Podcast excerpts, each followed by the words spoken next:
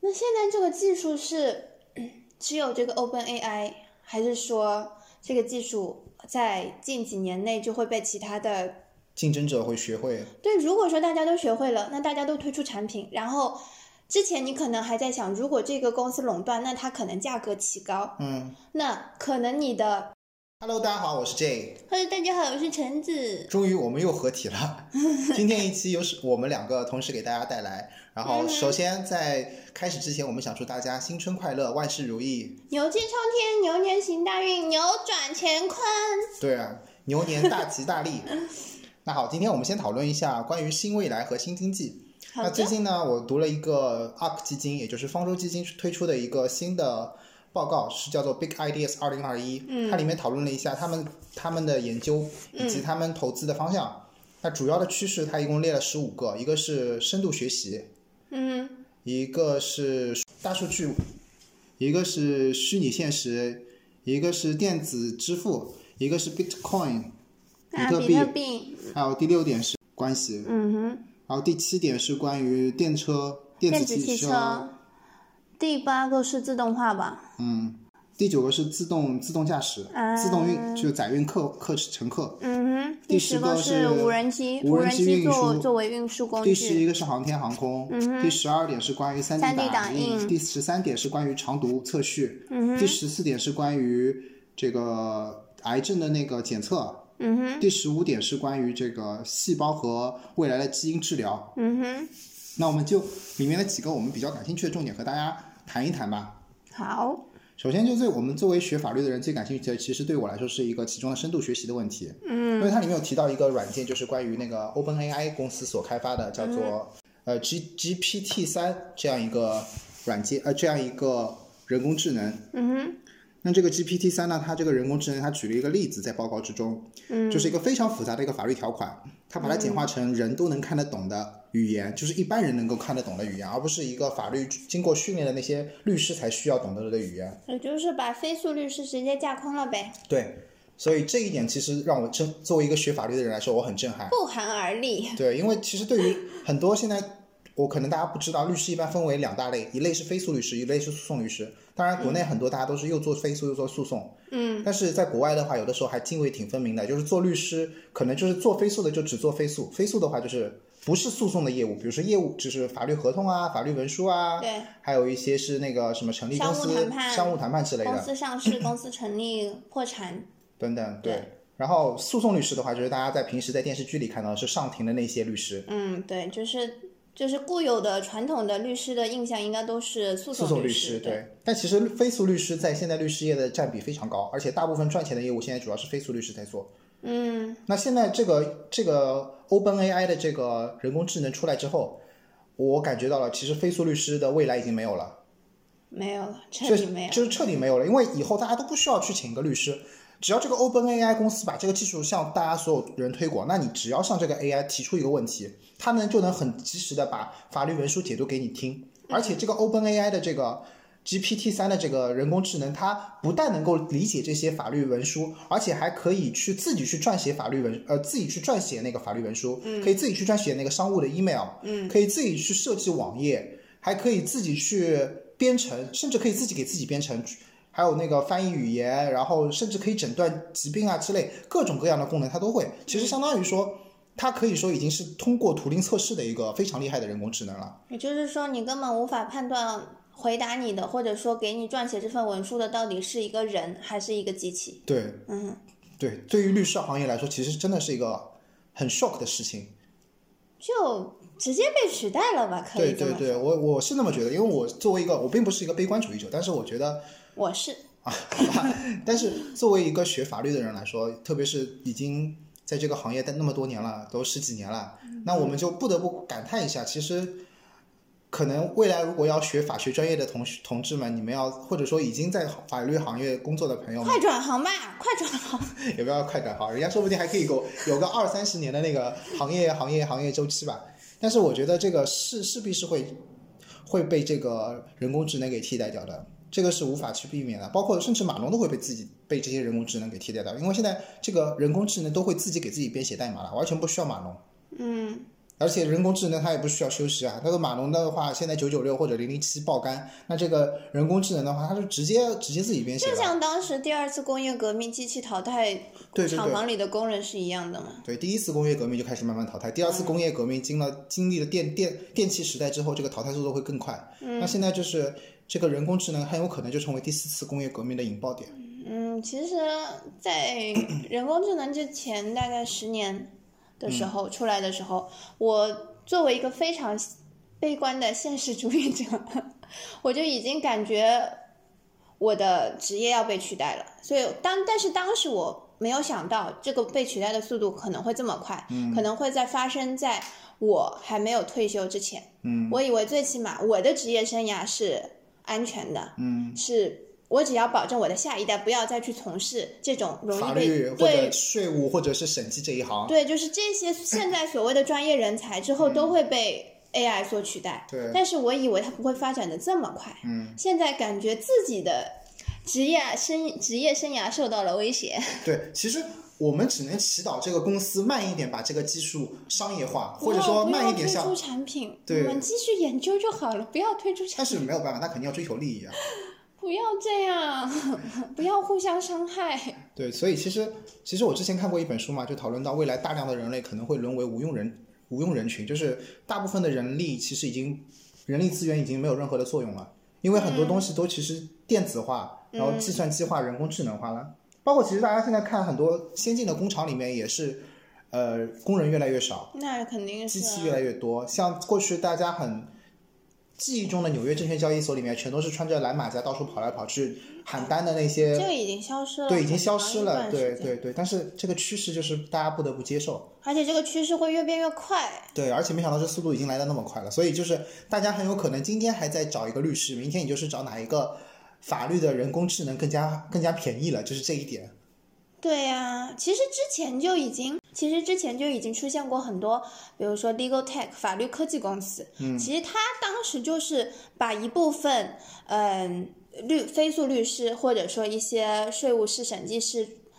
专业人才所需要的东西，它已经可以用电脑去取代一部分了。嗯，但是我们以为 AI 就还是和法律科技公司，嗯，所就是进行的水平是一样的，但是没有想到，其实之后法律科技公司或者说专业人才，通通都会被取代掉，嗯，因为我完全不需要你们两者去二合一，去、去做一个合作，去做一个 match 了，嗯，它一个就可以搞定了。嗯，所以其实不得不说，人工智能包括大数据以后绝对是个趋势，而且是一个大家不得不忽视的趋势。所有那些生活在现在还生活在舒适区的人，可能你是一个律师，你是一个税务师，你是一个审计师，你甚至是一个银行的从业人员，你的工作未来能不能保住， 只能祈祷这个人工智能并没有想要替代你的工作。你的合伙人嗯，没有办法承受这些，他觉得雇你比较便宜，雇机器太贵了。嗯，但如果说大家这个技术都掌握的话，或者说有相当一部分五六家公司都掌握的话，嗯那然后推出产品，那那你就没有办法阻挡了吗？那对，的确，这个只是 OpenAI 公司的一家技术，其他的公司的 AI 技术如何我不知道，但是我可以举出另外一个公司的例子，Google。谷歌公司它的 AlphaGo 在那个围棋界嗯哎大家对也是有目这共个嗯睹，他们这是两家公司，那至少说这个谷歌公司的那个人工智能已经超过了 AlphaGo 的以上的水平，嗯哼，所以其实虽然谷歌公司没有披露它的 AI 已经进程到什么程度了，但是从这个角度来说，它嗯至少应该不次于这个 OpenAI 的这个人工智能的技术水平。对啊，所以我是抱悲观态度的。好吧，我们就先讨论到这，大家可以回去再思考一下，为什么我们引从这一点引入这一呃，从今天先谈论这么比较 shock 的一件事情，是因为我们想谈论一下未来经济以及未来投资的趋势。好，那我们就现在大家知道，这个电动汽车现在是非常非常火的一个股票的区域吧？大家很多人都去投各种各样的电动车的股票，包括什么特斯拉、未来汽车、小鹏汽车，巴拉巴拉一大堆这种电动汽车。但但是我个人谈一下我个人的看法，嗯我觉得其实现在电动车的泡沫有点大，嗯因为虽然很多人说这个特斯拉，你看现在进入了那个美国的标普五百指数之中，说明标普公司或者说是说明大家都是对这个特特斯拉公司是认可的。嗯哼，但是我想从另外一个角度来说，其实电动车的技术并不复杂，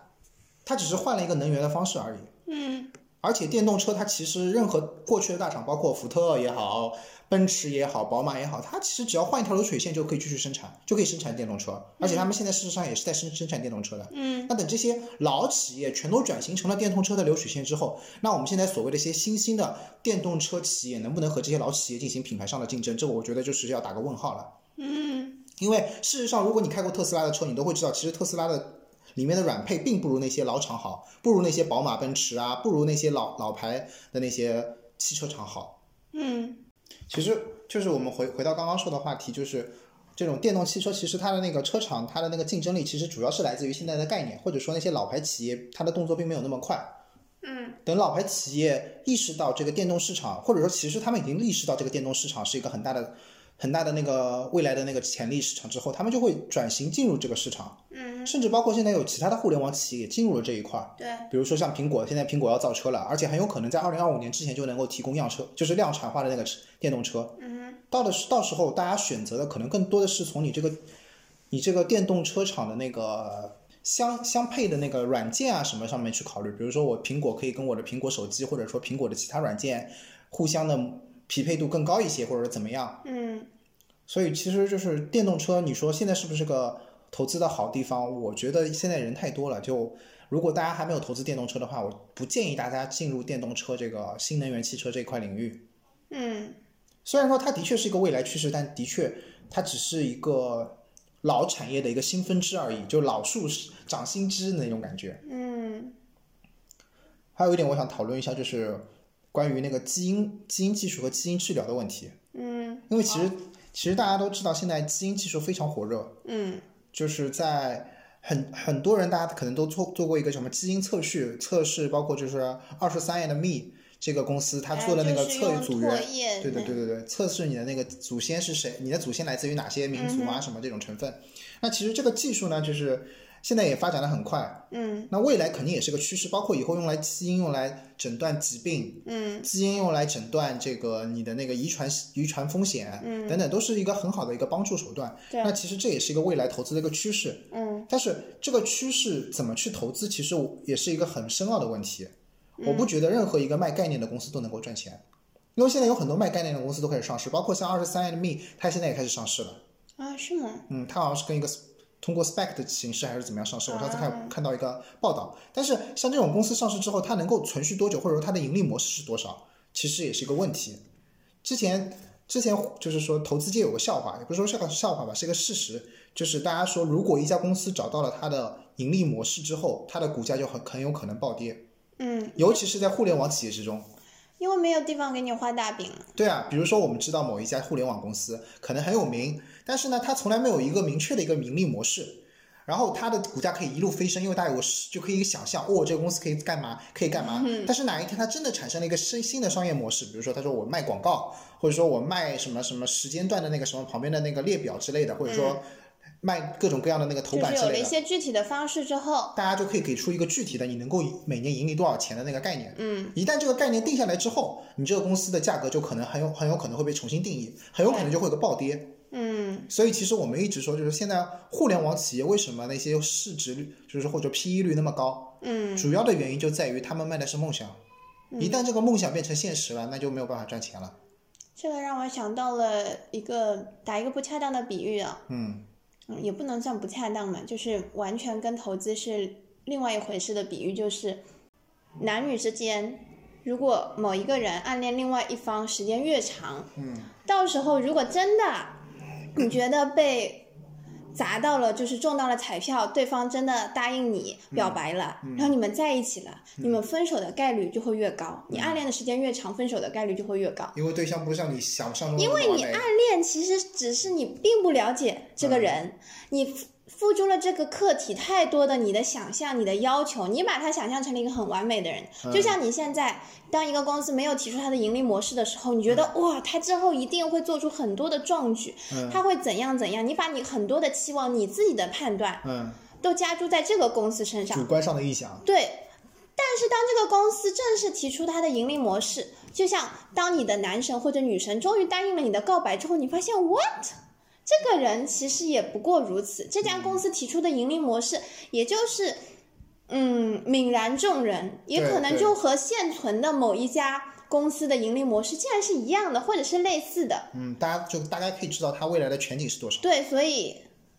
对吧？这个比喻也不算不恰当嗯我觉吧得。其实很贴切，是一个很好的类比。那我们又话回说回来，就是另外再说一点，就是关于比特币。那其实大家都知道，我们两个对于比特币是持一个负面的态度，因为我们觉得其实比特币就是一个纯粹的泡沫，有点像当年荷兰炒作的郁金香一样。啊，对，在这里，我们给大家不知道的同学们普普及一下，什么是当年荷兰的郁金香泡沫，就是在。呃，当时荷兰刚刚开始茁壮发展的时候呢，就大概十八世纪、十七世纪的时候，嗯当时荷兰有一个美称叫做海上的马车夫，嗯，他们在全世界进行航运贸易。对。然后当时第一颗郁金香球从土耳其运到荷兰的时候，就征服了荷兰人民的心。嗯很多荷兰人有钱人、贵族，他们都去买那些郁金香球，种在家里的花园之中。嗯然后大家就成为了一个财富炫耀的一个工具。嗯然后从此之后，郁金香就在荷兰的价格一路飙升。嗯最高的时候，一颗郁金香球可以在荷兰的市中心换一套房加一个马车。嗯，好厉害。但是这个泡沫没有持续多久，后来突然间哪一天有一天这个泡沫戳破了，嗯一落千丈，一颗郁金香球可能在一天之前可以换一套房，一天之后你就连只只能换一个大饼了。就是其实大家都在等待这个 Bitcoin，也就是比特币的泡泡沫什么时候能够破裂。嗯然后最近我又看一个新闻说，这个马斯克他现在说他花了很多钱去买了这个比特币。嗯哼然后其实我突然想到一个梗，就是说，终于泡沫拥抱了另外一个泡沫，两个泡沫合二为一了。 嗯好，那我们最后再谈一下关于明年二不是二明年是今年了，嗯二零二一年牛年的股市投资。嗯对此的话，其实我们两个就是长期的观点，就是大家投资的时候不要以短期为目标，而是以以年为单位做长期打算。嗯因为其实我们之前一直提倡大家，如果做投资的话，最好分成两部分。就是当然了，不是说你所有的钱全都放在股票市场里面，而是分成可能拿出十分之一或者说是五分之一的钱在那个股股票市场里面进行投资。嗯这五分之一或者十分之一的钱里面呢，再拿分成一半，一半投资在美股市场，一半投资在 A 股市场。嗯美股市场那边呢，你当然国内现在没有办法交易美股，但是你可以买那些美股的 E ETF，比嗯如说像我们一直推崇的，大家去买纳斯达克一百或者标普五百的那个 ETF、而 A 股市场呢，一般大家之前我们节目一直强调了，很多人并没有一个完善的投资理念，或者说自己对于投资把握并不好。那我们也建议你去买那些被动指数型基金，比如说去买一下上证五零或者说沪深三百的那个。呃，指数型基金 ETF，、这样的话其实能够帮助你跟上大盘的节奏，至少不会落于大盘之后。嗯因为事实上，大家如果有注意到的话，其实很多现在今年就二零二零年特别火的那些主动型基金，很多很多在股之东前的都之翻车了。嗯对，这没有在之前的年份里面都不行，表现都不行，直到去年突然之间，由于很多机